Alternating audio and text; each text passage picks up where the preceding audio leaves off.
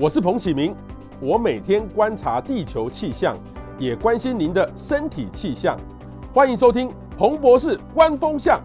我们今天呢，也要来特别访问到一位医生哈，因为呃前一阵子呢，各位有没有看到一个新闻？我是蛮难过的哈，因为呃前环保署长哈李应元他也是驻泰国的大使哈。呃，他我记得今年的呃暑假的时候，他回到台湾，然后大家就说他突然生病了哈，然后呢，在前一阵子就听到这个消息，前一两个礼拜听到他过世的消息，我心里面都很很很很很很很难过了哈，因为他是一个蛮好的人，他不管蓝绿哈，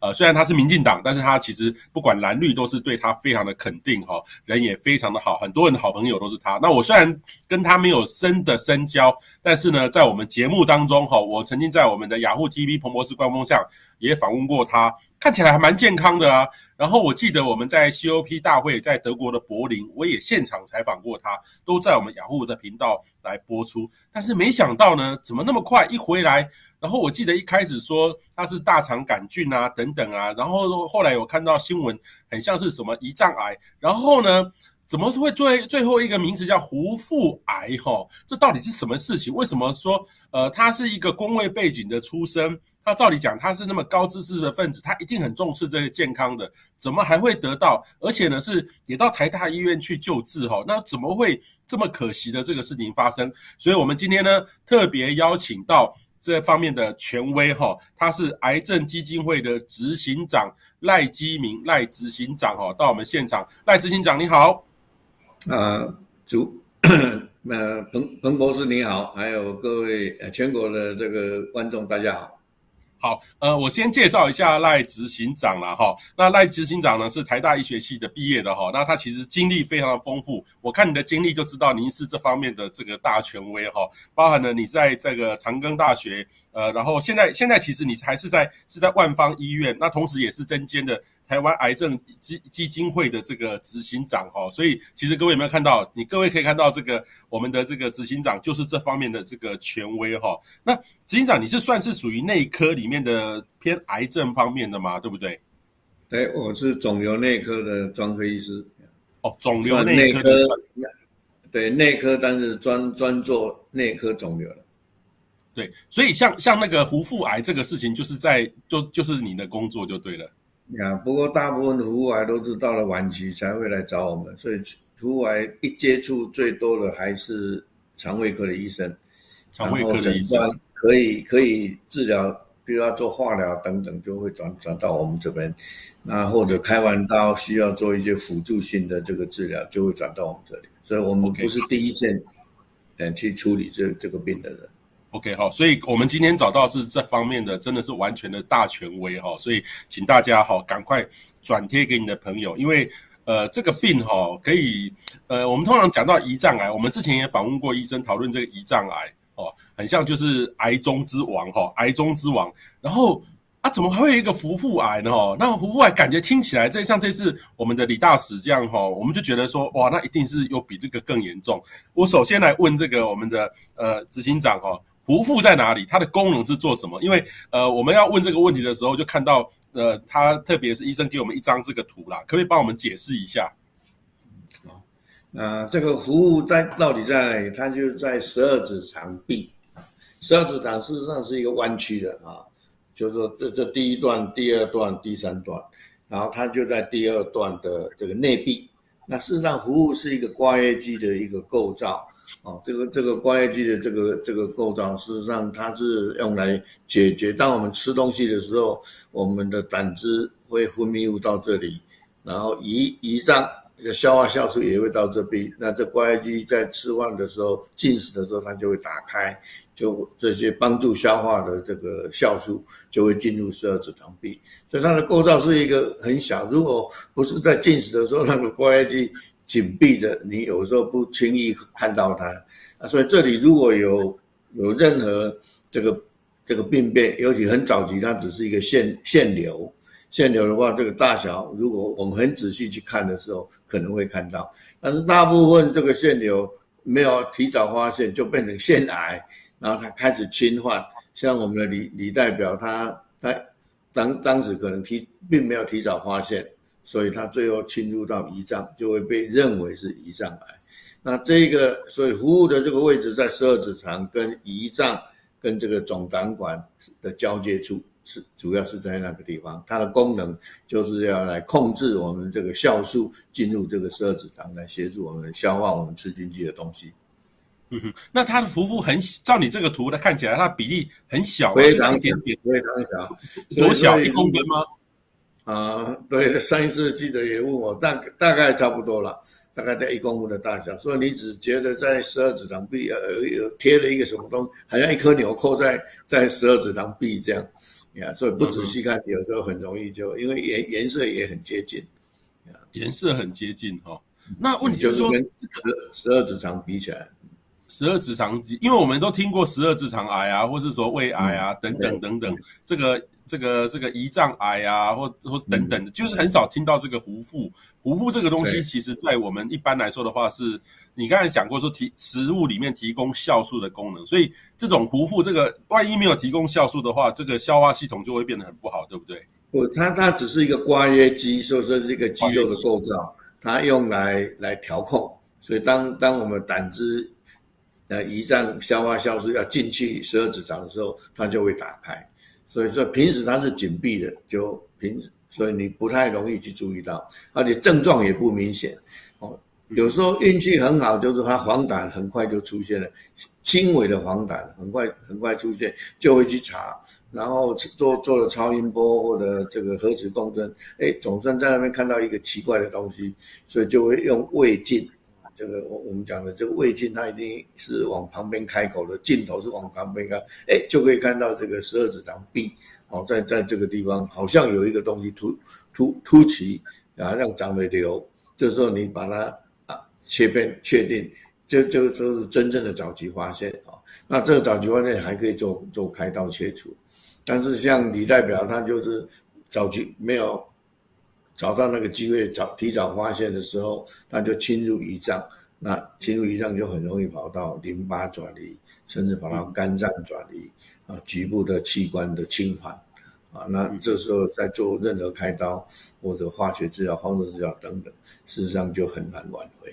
嗯嗯嗯嗯哇，这个今天刚刚我们的这个执行长哦提到老医这个医生在替我们提到这样的东西，我就突然哇，因为因为看起来这个他就在这个十二指肠胃的旁边，是不是？对，一般都是医生这个，例如说我们去肠胃科的时候，根本就是照也照不到，都找不到这个有没有病因都查不到，是不是很难查得到这个病因呢？啊？对，因为一般做去做健检，他大部分就看胃镜，胃镜就看到。十二指肠胃跟十二指肠的交界，或稍微看到这个第一部分就停在那里了。那因为你要看到这个服务，要一定要到这个这个第二部分，好，这个 second portion 十二指肠的第二部分。同时，你的胃镜不能是镜头是在前端，你的镜头要 要在这个镜子的侧边，这样你才可以看到这个侧壁上有服务啊。但是这个做一般健康检查，事实上是看不到的。但是现在有很多健诊中心会比较细腻，如果这个病人有一点，比如黄疸或者时常这个不明原因的腹痛，啊，这个消化系统感觉怪怪，他们可能就会用比较精细的胃镜进去看，特别是镜头是往旁边开的，就可以可能有机会提早发现服务上有病变。如如果是以癌前病变，就是腺瘤，所以你如果能够在服务上看到腺瘤，那真的是中了乐透彩一样，因为你等于等于在癌前病变的时候就找到这个，把它切除就没事。嗯嗯嗯嗯，OK 好，所以所以那个先机了。OK 好，然后另外一个呢？你刚才讲过这个胆哈，这个为现在可以找得到为什么会得到壶腹癌的致癌的因子吗？是跟我们饮食西化有关吗？为什么会得壶腹癌？还是说它跟胰脏癌是一样的东西？呀，不是，这个完全是是是不一样的。我我们讲胰脏癌或者是胆管癌，他们都是不断的有石头发炎或者有寄生虫感染啊，胆胆管癌。那胰胰脏的也是不断的发炎，那他们的原因也不是那么清楚。何况壶腹癌、壶腹癌的到目前的成因也是类类似，甚至连连这个传染、感染不断的感染都可能跟它也也无关了。所以到目前真正成成因是不明的。不明的哦，所以它比胰脏啊还更麻烦，就是它是更不明，就是完全学理现在医学里面是没有一个明确的原因。对，因为夫妇癌，我们一年以每个专科医师来讲，他一年也许看的能够看一例就很不容易了，所以加起来全全台湾加起来，这个呢一一年也不到一百一百例啊，所以这个病例。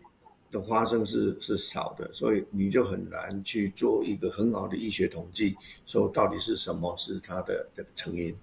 走到目前为止是不知道的，然后包括饮食饮食所引引起的，目前也都不像。嗯哼哼哼，哇，所以真的是很复杂。这个我们那个刚刚这个执行长说，一年台湾大概一百多例，那胰脏癌就比较多，对不对？嗯，哦，对，那个那个就。啊，胰脏癌现在已经发生啊，大概是我们前十大癌症的的发生已经还没进去了呀。嗯哼哼哼，但是这个胡胡腹癌如果发发现的时候，通常都是很晚期的，对不对？啊，就这这这个就是要早期发现是不不容易，所以发现等到去等到哎，他好像到处侵犯，才才最后才才去找到他，因为早期症状是不明显的。困难，所以要有时候要有很细心的啊的的医师，他做胃镜的时候，哎，特特别去注意，这个病人有黄疸，哎，我我可能要换另外一种一种一一种镜头的这个这个胃镜，或者他他可能在做胃胃镜的时候，用胃镜的超音波去看，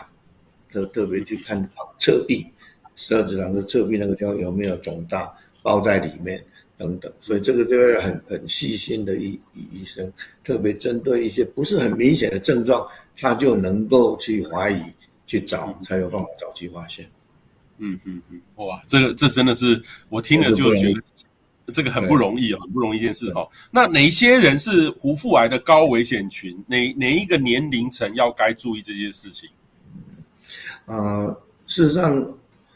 我们刚刚讲成因不明，所以就就很难知道哪些人是高危险群。我至少有一个啊，被被被怀疑是可能有部分的原因，就是有一种家族性的息肉症。家族性息肉症这个本来是在大肠直肠癌，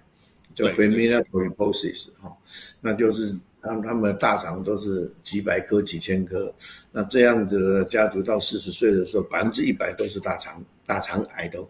呃，这这个高高高危险群哈，哦，那那这样的这这些病人有一些可能连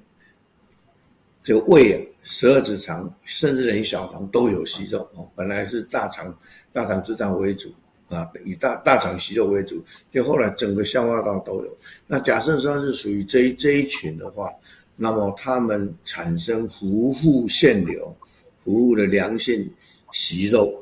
的机会就就很大哦。那很多壶腹癌事实上七成都是来自于我们刚刚提到的这个这个壶腹的息肉，那息肉就又就变成腺瘤，那腺瘤以后就变成壶腹癌啊。所以这是唯一可能可以找找到的，就是它的癌前病变啊，这这是可以的，就是说它有啊家族性的基因型的啊这种。多息肉症，肠胃肠道的多息肉症。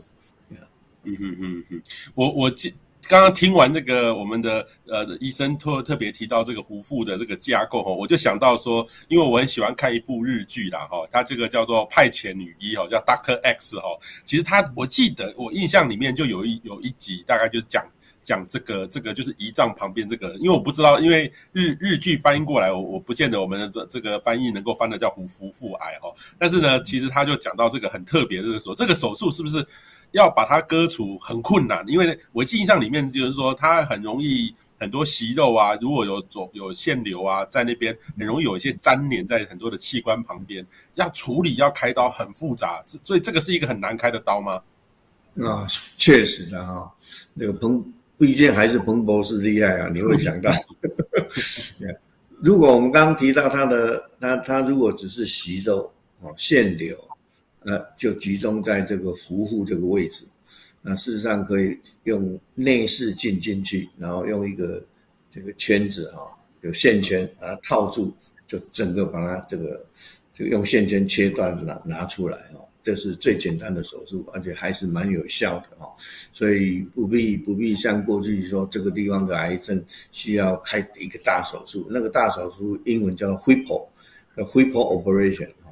，Whipple 就 Whipple 啊的这种开法，因为我们刚从那个解剖构造知道，它是在十二指肠，所以你十二指肠要切掉，然后它又临近胰脏，胰脏也要切掉一部分，然后再来就是有。总胆管啊，总胆管也经过那个地方，所以胆管也要切掉。那切掉以后就要开始接嘛，所以你胃要要接到十二指肠的残余部分，或者接到啊小肠的一部分，这是第一个接。第二个是，呃，我们还要把胆管、总胆管要接到这个这个切切掉残余的部分，然后胰脏也要再接过来。所以这个手术叫 hip operation，它它要接三个不同的器官。就切除以后留下的器官的残余的部分，要把它接好。开一个手术要十二个小时，啊，有经验的可能就十小时。那非常高招的这个团队，一一一年到头都在开，大概八个小时，所以至少要八八个小时的大手术啊。那那这个手术如果接不好就，就会就会渗漏。那渗漏以后，这术后的这个这个啊这个。合并症要收拾也是一个大工程，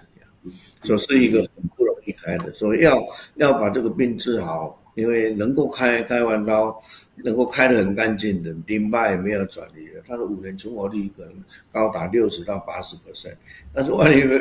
没有办法开，那这样的病人五年的存活率就剩下二十到四十 percent 而已。嗯，所以这个这个存活率的这个天壤之别，那就是能够提早诊断，能够。开刀能够开得非常非常好，是是是一个很大的挑战，很大的挑战哈。所以我就我就说，我看过那一集，他就讲这一集，这个我就很有印象，因为他几乎把每个器官都要拿出来洗一洗、处理一下、弄干净，再放回去 哦，所以很辛苦，很辛苦哈。好，对，所以那最关键的哈，这个。出现哪些症状就需要就医检查？就是我记得李代表就是很像突然变瘦哦，突然变瘦。可是我们现在有时候觉得说，哎，变瘦很蛮好的啊，哈，更好看啊，呃，突然变瘦，真真真的是一件很重要的事啊。就是还是说有更其他的症状就要去做任何的处理。啊，事实上啊，你你我我就从我最近看电视的画面，你那一年多前他去泰国，好像是要去就任嘛，啊，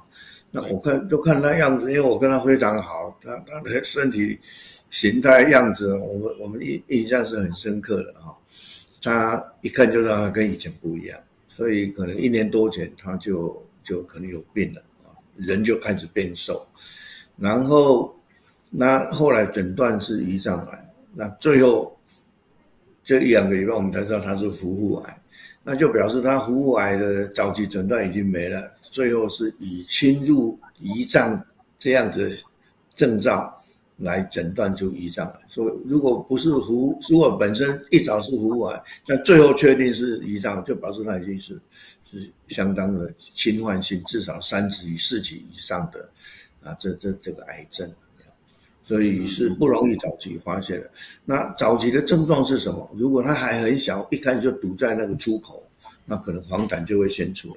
那黄疸出来的时候，很多人还是像我们黄种人，有有一点黄疸，事实上还看不太出来。那我们医生会看那个眼白的部分，就巩膜，巩膜。那有有时候这个一一般胆。胆色素增加一一点四以上，一点三是正常，一点四以上到二点零之间，几乎是巩膜也不会看，也也不会出现。那巩膜出现黄的，有有就是比较细心的医生一看，哎，你的巩膜变黄，哦，如果能够在二到三之间哦，三是大部分的人都都连连皮肤都开始发黄，但是先出现是眼睛，眼睛的眼白的部分如果开始有泛红泛黄。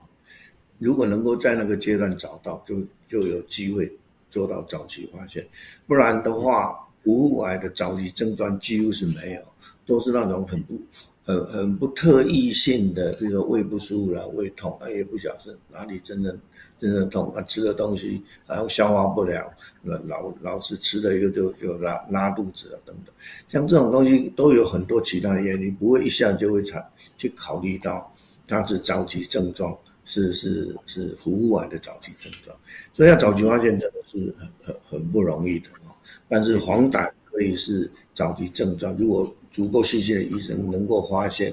那赶快做很多检查，就有机会在早期发现。嗯嗯嗯，刚刚那个呃执行长有特别说到说，这个 要开这个刀哦，户外的刀要开这个十个小时哈，好厉害一点的，每天都在开的话八个小时哦。那然后有平常一般的话要开十二个小时，是大刀哈。那我就想到说那个呃派遣女医那个 Doctor X 哈，其实她就是一个女孩子很厉害哦，派遣的她什么都会开的哈，然后就是很厉害，开的很快。开的很快，然后都呃别人开不了的都是她可以开哈、哦，就是整个医院哦，例如说他他他用那个什么什么地地大医院哈、哦，这样这样的角色来弄，其所有的医生都开不了，就一个人。但是我我觉得那戏剧效果啦，但是也凸显出这个刀哈、哦、不好开哈、哦，不好真的不好开哦。那医生，我们来问一下，看一下网友的问题哈、哦，很多问题哦。这个海豚说哈、哦，他一直拉肚子，有机会中吗？拉肚子这个会是壶腹癌会有的症状吗？啊、哦，那当然不会用这样去去做诊断了哈。这个是不但拉拉肚子，最重要还是肠道菌丛的问题啊。肠道菌丛就是就是我我们肠子里面有很多细菌啊，它它的大概有有一乘以十的十的十二次方种细菌哦，比我们人体的细胞的总量都还要多多了哦。那很多肠道细菌的不平衡是是引起。这个这个这个啊，这个拉肚子的原因哦，那那如果是说说是胰脏发炎，胰脏发炎一个消化酵素不不足嘛，或者是胆汁在那个地方有有堵住出不来，所以你多吃脂肪就容易拉肚子，因为消化不好，所以一定要合合并很多种其他的相关因素，你才会因为不断的拉肚子，然后去猜说他你有没有。壶腹癌的可能性，所以民众大概没有很好的判断能力，那就去请教医生嘛。医生会怀疑很多东西，给你抽血做很多检测，来来排除这个这个胆胆胆汁的问题，或者是胰脏易分泌的问题啊，甚至你是不是有合并黄疸啊？这些都是早期可能会出现。但是光是不断的拉肚子，就就是说你有没有机会？我觉得目前很难这样子先下判断。OK，好。然后有三位网友都提出很类似的问题哦。一个是钟某，嗯、我们这我把它念完，呃，统一来回答哦。他说他每年健检都有做癌细胞的筛检，另外还针对五种癌症筛检，包含胰脏癌。那么胡腹癌能够在检查胰脏癌的时候一并发现吗？哈，所以他第一个健检的问题。嗯、那第二个呢？Julie 哈说他。壶腹在健检的时候如何去做检查了哈？那第三个呢是陈佩伟说，他说，请问正子造影哈能否有效的检出呃检查出来壶腹癌、胆管癌、胰脏癌哈？或是那君也提到说壶腹是属于什么健检可以检查得到？所以这个这个会建议我们在健检的时候就开始做这个事情吗？还是说等到那个有医生说你说那个有胆汁黄疸比较高的时候再来来做？呀，这个这些问的问题都很好。我们先讲第一个，第一个就是所谓的 tumor marker，就肿瘤指标记啊。啊，很多去做健检的时候，他会跟你说，哎，因为现在可以检验的肿瘤标记有八个，大概是会会会看情况年纪，所以大概最常用大概那五个，五个你要多多付几千块哈。然后来，但是事实上，我我在这里也也郑重的声明哈，肿瘤指标没有办法用肿瘤指标来查出你有没有癌症，因为当肿瘤指标不高的时候，你还是有癌症的可能哈。那有很多已经有有有癌症了，确定有癌症的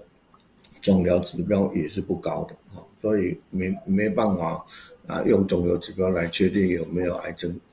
比如胰脏癌啊，或者服务癌啊，如果真的要做，只要做两个 CEA 哈，CEA 跟 CA 199是我们所看到胰脏或者胆道或者是壶腹这这个相关部位的这个这个指标这样，但是你指标不高，也不代表你你没有，所以不不能用，你还是要跟其他的症状或者超音波检查啊做做相关的这个这个这个判断啊，这是第一个啊。然后健检能不能针对服务癌，我来特别做健检很难哦，因为你你对啊，你你你是有有机会用的。比如说我我做胃镜，这个胃镜做的时候就一定要是那个镜头是朝旁边，专门针对去看服务癌。但是这样的话，不太不太不太容易哈，很很少健诊中心会提供提供的，因为服务癌的比例没有那么高。那所以还是要看有症状的时候才才去做哦。例行的这种健诊，大概不会特别针对这这服务癌，或者说特别针对胰脏癌来做，也也是一样哈。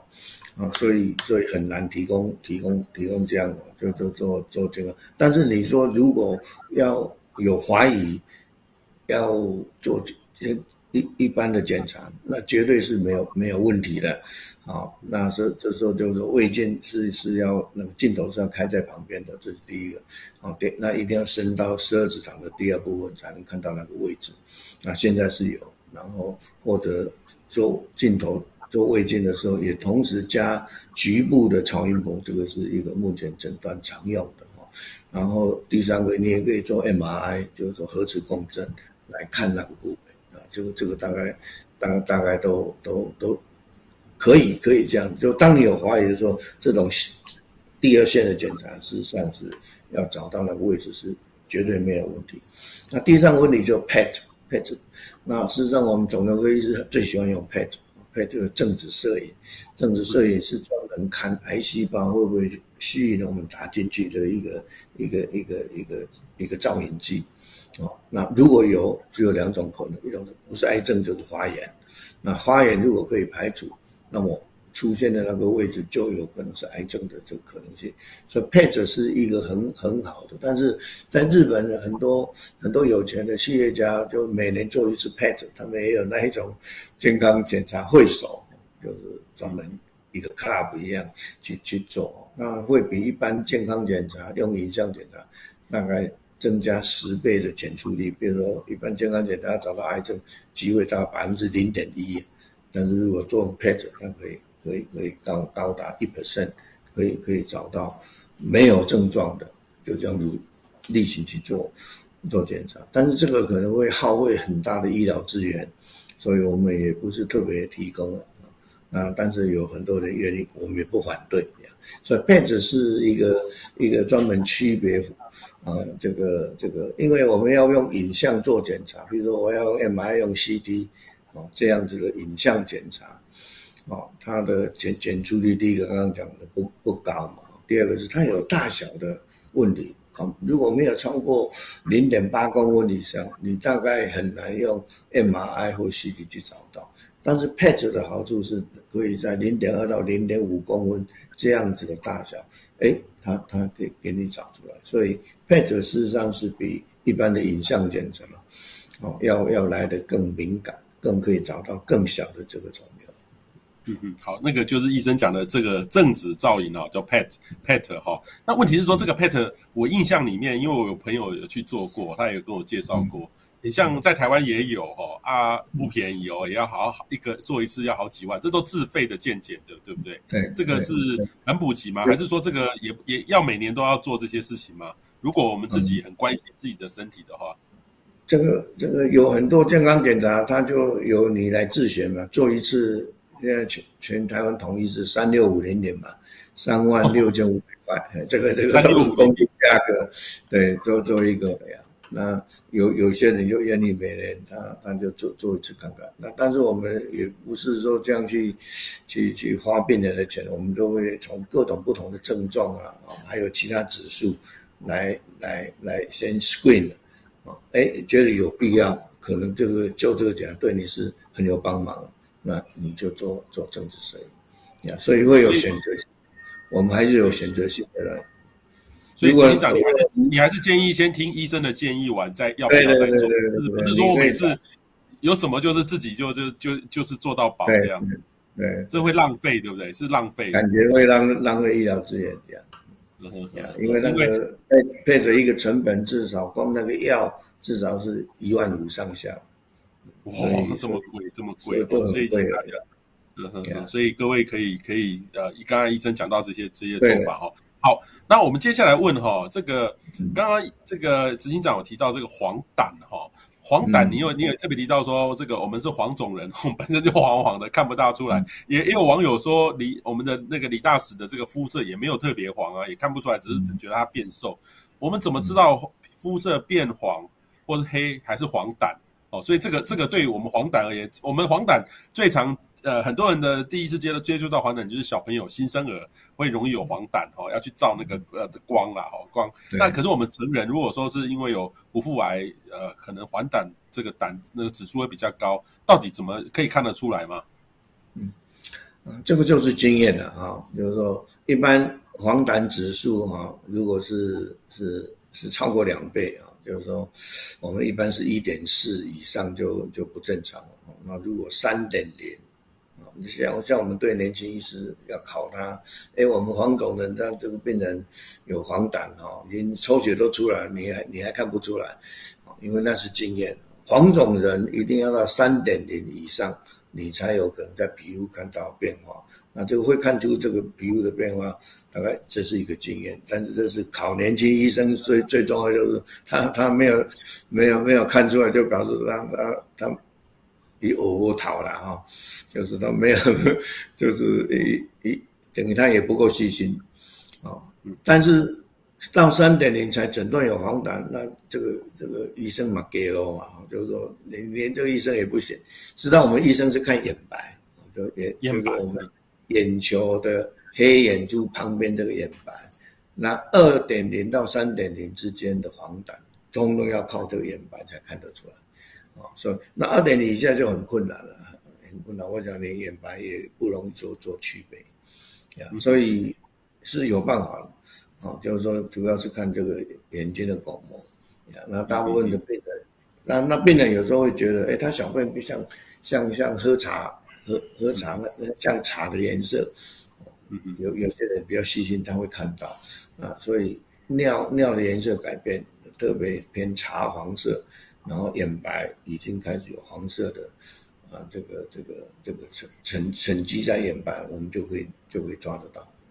OK，所以我就很好奇，因为我看那个我很喜欢看医疗的节目，那个有时候医生就拿一个呃，像我们那个小小的那个呃呃这个照照的小小小的照明灯，就直接照我们眼睛直接来看。所以医生你们是这样，真的就会看那个眼睛有没有这个？对，不不过因为。你那个手电筒也是黄色的，所以看黄疸不能 不能用手电筒，用手电筒看眼睛主要是看那个眼对光的反射，那瞳孔对光的反射。哦、但是 okay. 但是如果真的要看眼白有没有发黄，不要用手电筒了，因为手电筒有时候也会也会增加黄色的感觉，所以就直接睁开，然后叫他眼睛往一边偏，那眼白很大部分就会露出来，就可以看得出来。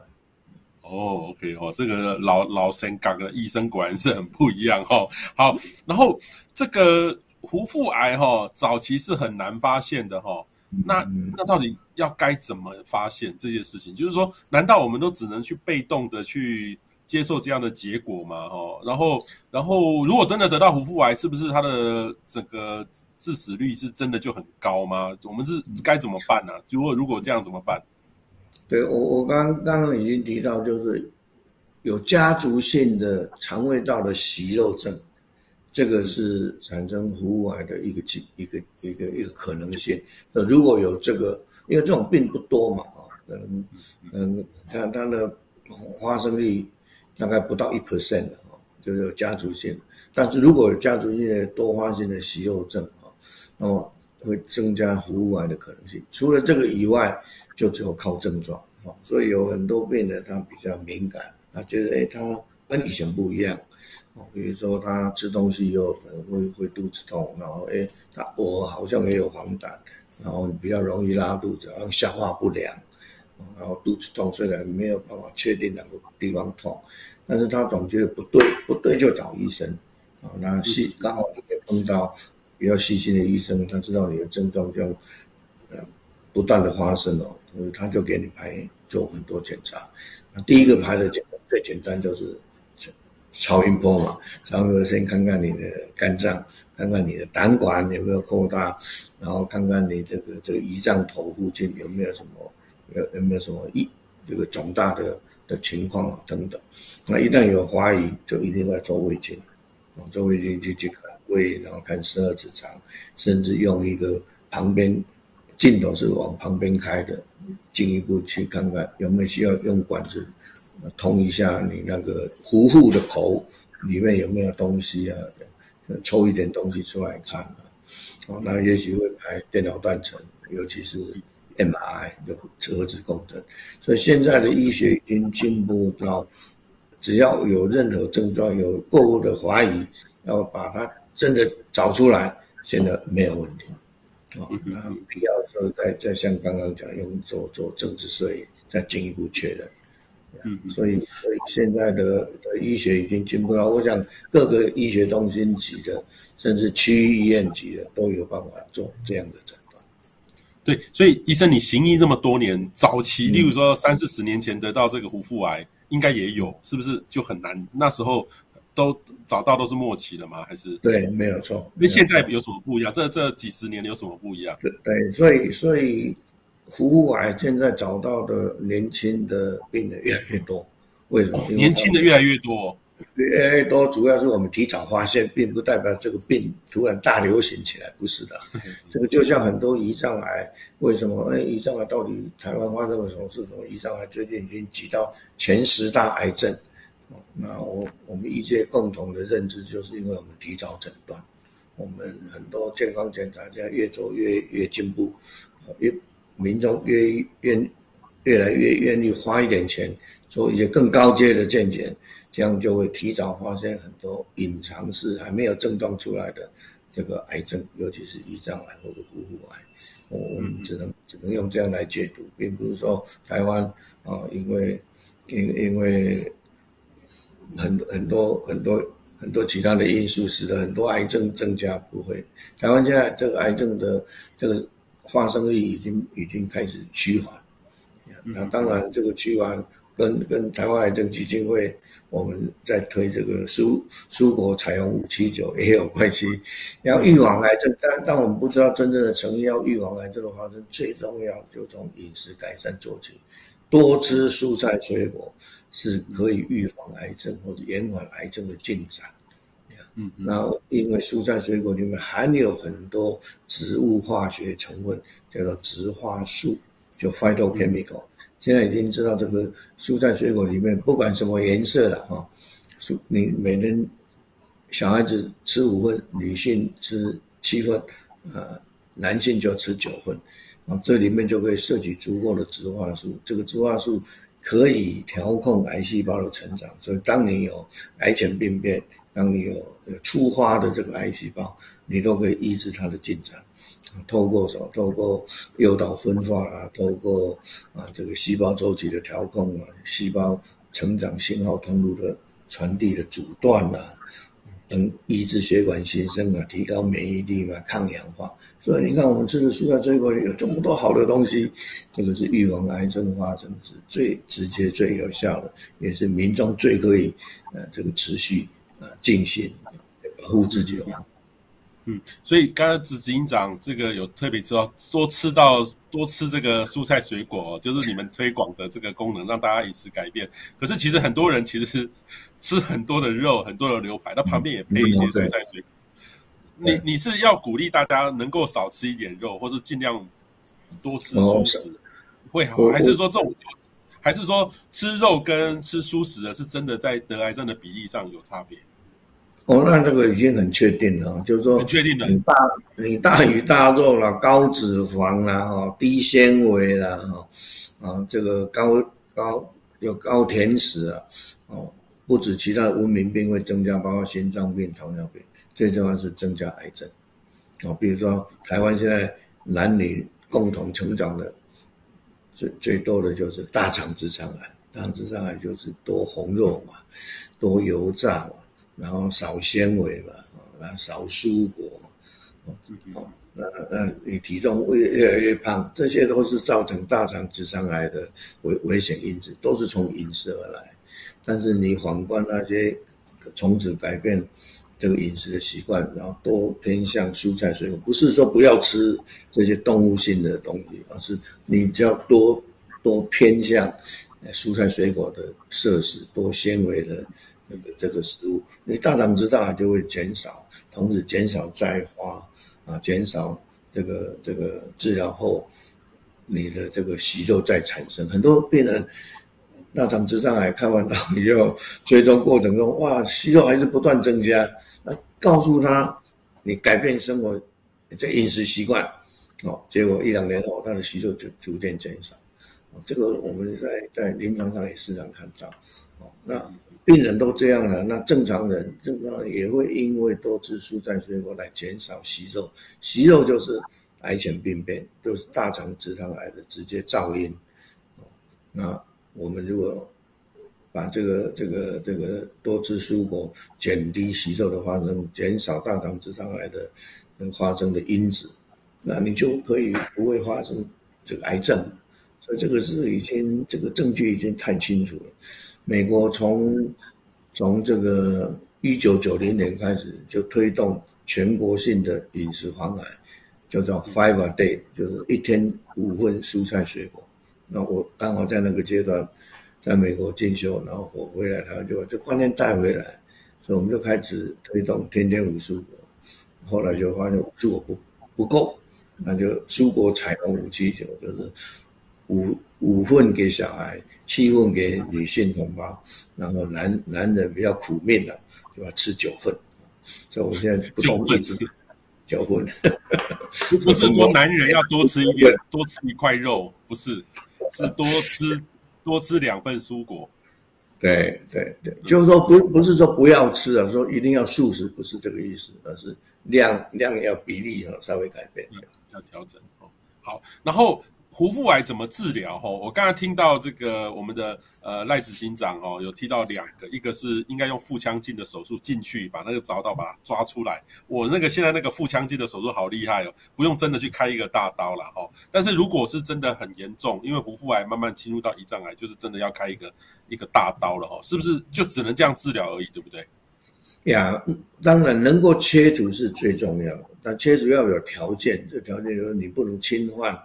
扩散的太太太厉害，一旦不能切除，你就剩下化学治疗，或者是同时加上放射治疗，啊，也目前也加了标靶药物，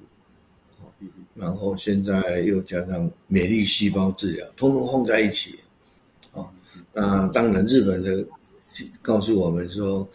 包括像胰脏癌，啊，啊，这个都是放在一起的，胆管癌。还有胡腹癌，这三个事实上都挂在一起。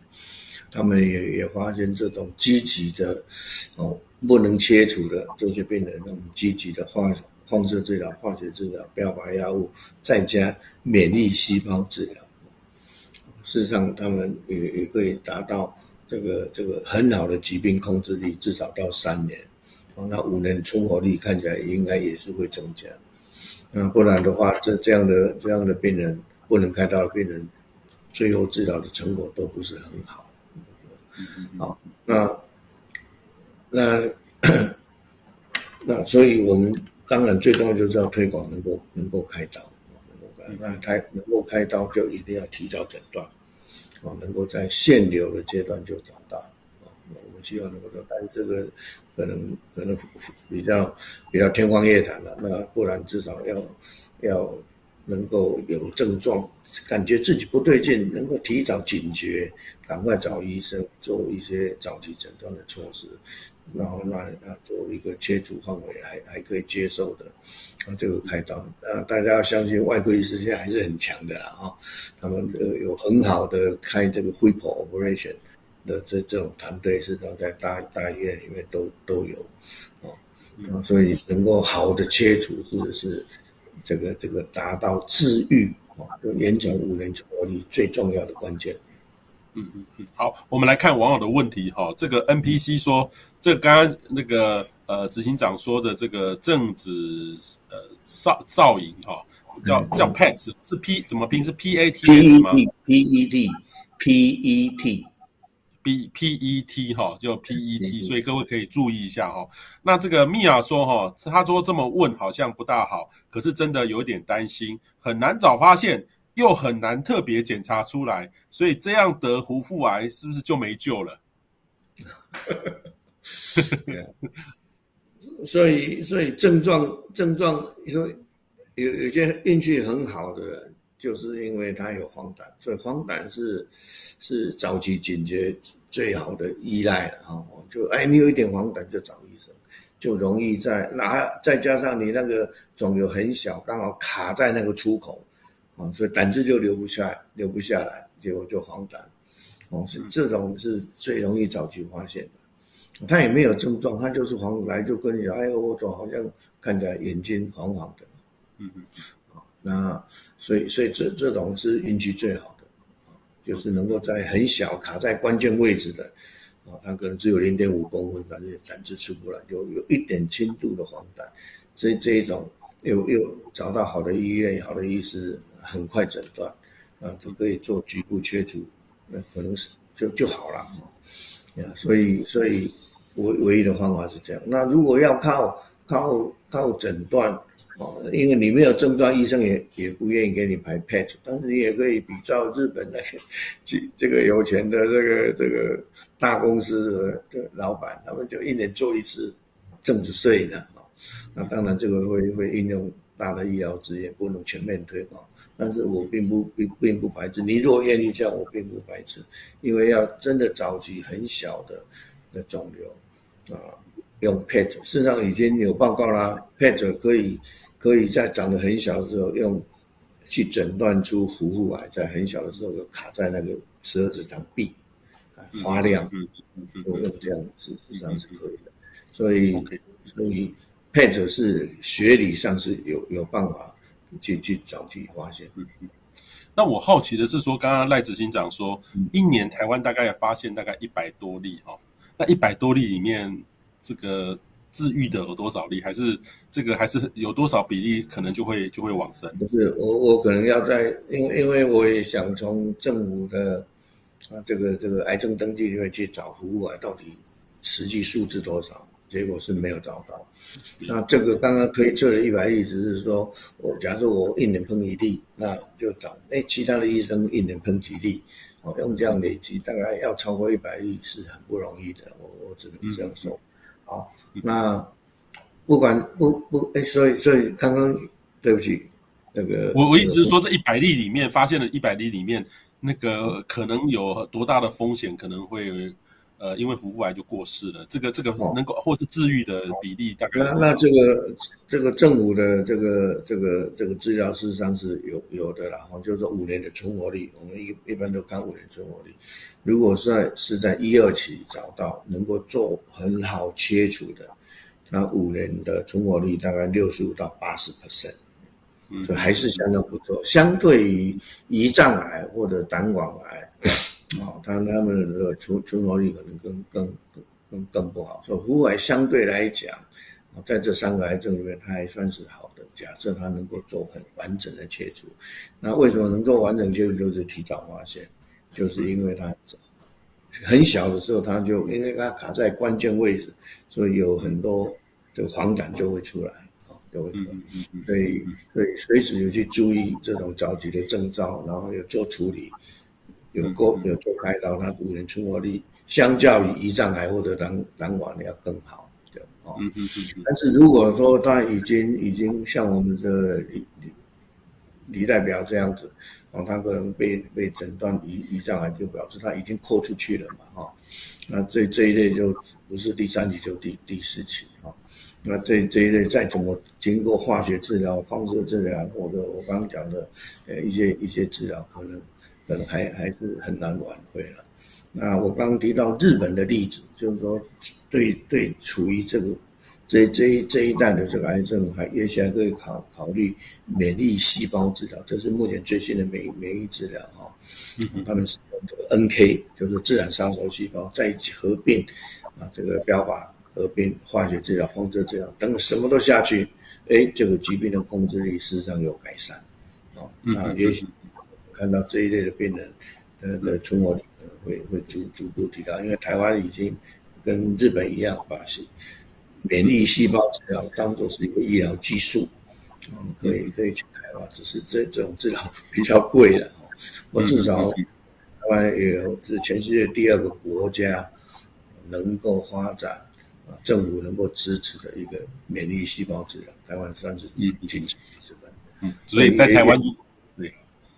好，那欣桐问到哈，他他请问他说他这两年一直因为黄疸指数从二十七降到现在的二点七到三。二十七到二点到三之后上上下下跑，他曾经装过支架治疗过，该做的检查跟仪器都检查不到原因。黄疸指数二点七的时候，皮肤就会很痒，那他的原因一直找不到，有没有可能就是因为皮肤地方有问题？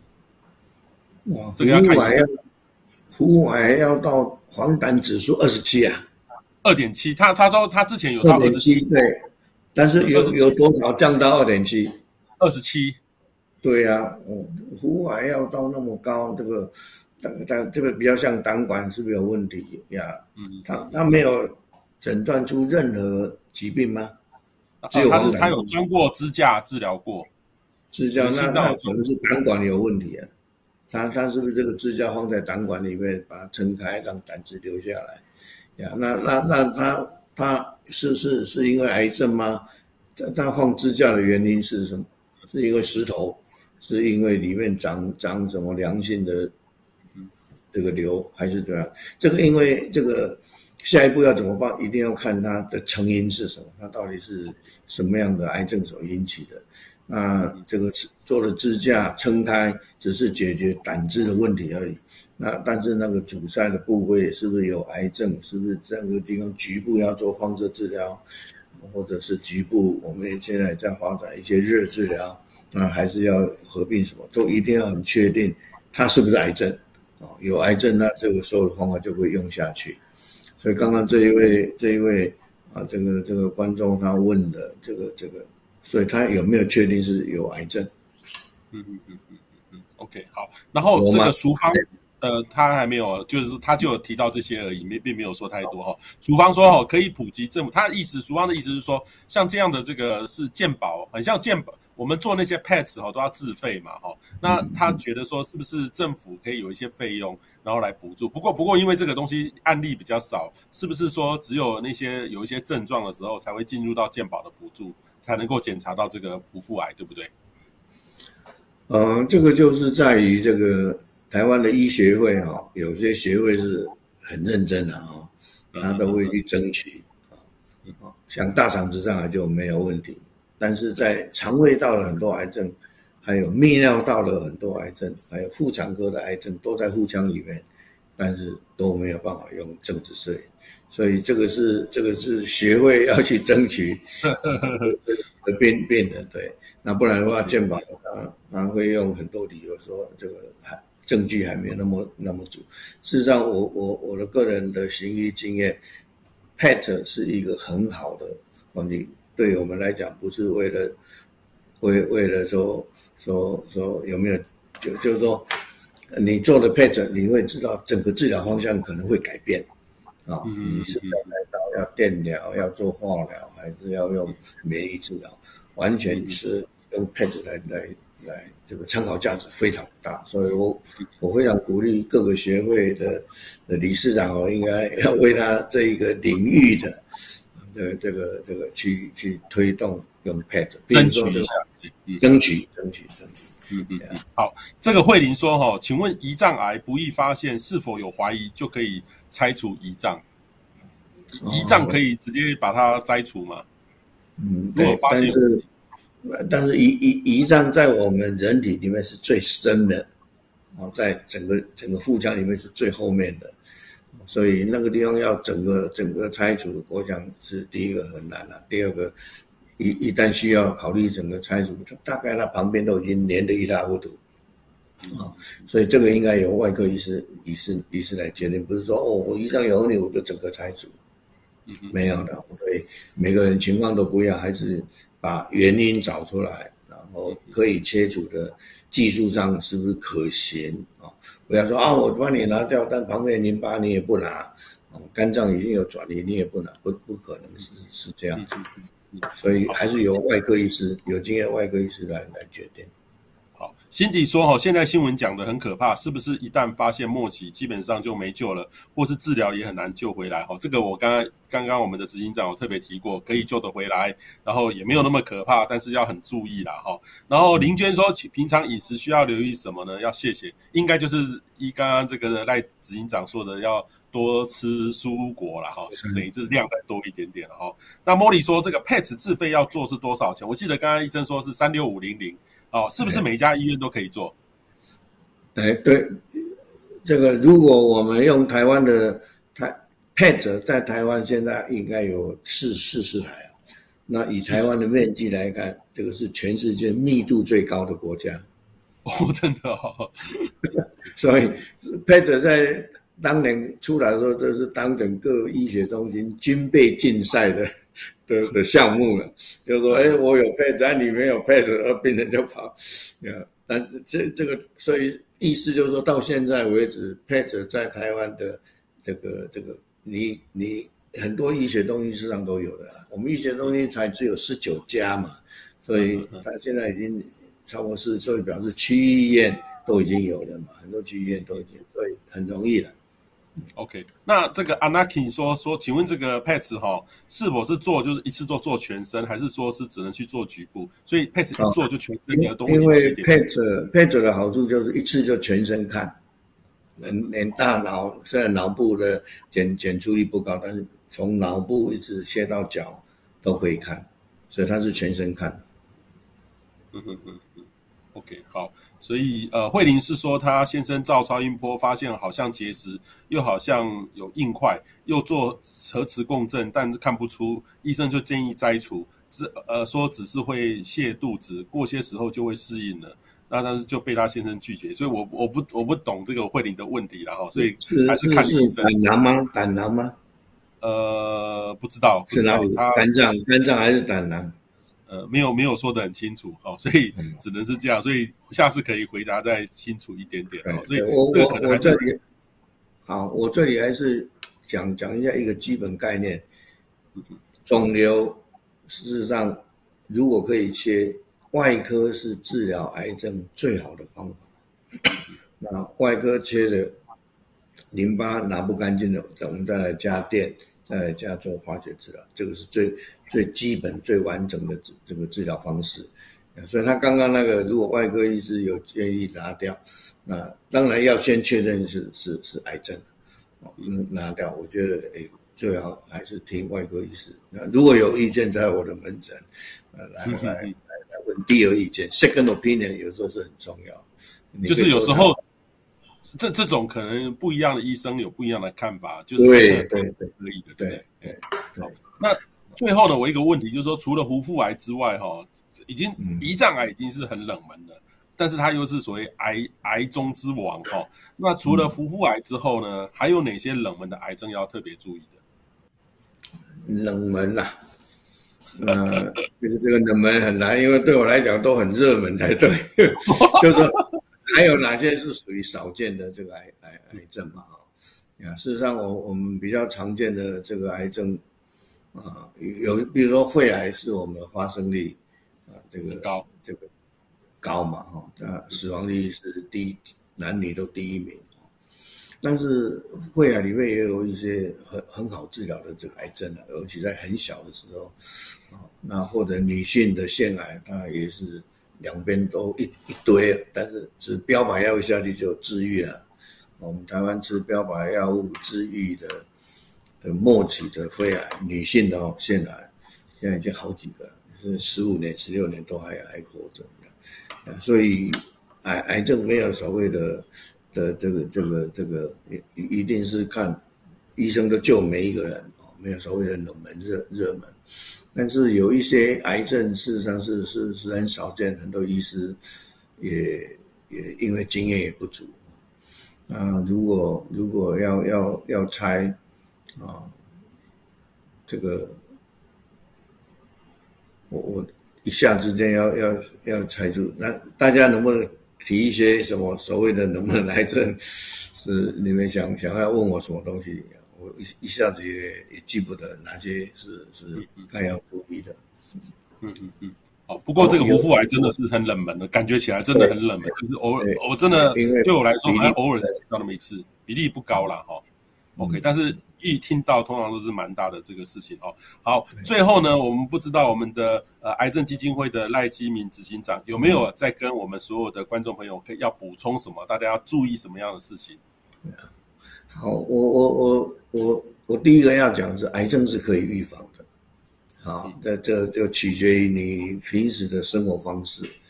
啊，那改变自己的饮食习惯可以保护自己，可以预防非常多的癌症。那我们认为最好的就是多吃蔬菜水果啊，就是蔬果彩虹五七九，要各种彩虹意思就是各种不同的颜色啊。那像五份、七份、九份，那一份就是一个全国拳头大小的啊，这个这个水果，或者是一个碗啊，装满了青菜啊，还没煮熟，烫熟了大概剩下半个碗。大概是这样啊，那你你可以选你自己喜喜欢的方，那尽量多纤维的，也每天也要有足够足够的摄取，这是第一个预防癌症。那第二个就一旦得到癌症，也不要太惊慌，要先确定你到底是第几期，一第一期、第二期、第二、第四期，来再来决定。要应有的治疗方式。那台湾的这个癌症中心的评鉴，使得我们台湾各个医院跟医学中心，还有区医院，他们的癌症的治疗的品质都是都是都是符合国际标准的。这是因为评鉴的关系，所以就相信你所碰到的医生跟医院跟他的团队，哦，那就按照医应有的治疗。然后现在癌症有很多。很多新的治疗方法都是要在正统的治疗应该都都做完了，还有一些辅助性的，这个这个是我我都不管都有。事实上，像像我也都在做研究，就对付癌的干细胞，最好的是来自天然物，甚至来自中中草药。所以适当时候提供一些对抗癌干细胞的辅助治疗，这个是未来的趋势。那另外一个新的新的方向就是。免疫治疗，那这个也是我我我我的下半生了哈，我我现在已经都退退休了，但是这个发展好的这个免疫免疫治疗，可能可以提供给癌症更高治愈的比例，